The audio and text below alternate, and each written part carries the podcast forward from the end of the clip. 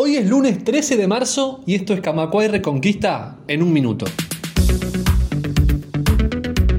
Comienza una nueva semana de movilizaciones de AEU en el interior del país por una reforma jubilatoria justa y en defensa de la caja bancaria.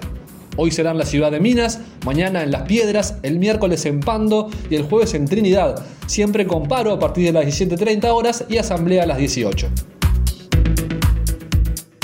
Una publicación del Ministerio de Educación y Cultura mostró que el presupuesto de la ANEP cayó en 2020 y 2021.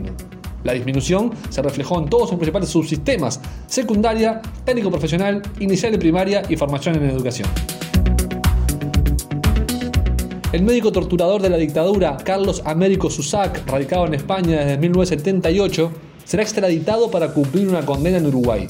Nuestro país había solicitado la extradición del represor a pedido de la Fiscalía Especializada en Crímenes de Lesa Humanidad.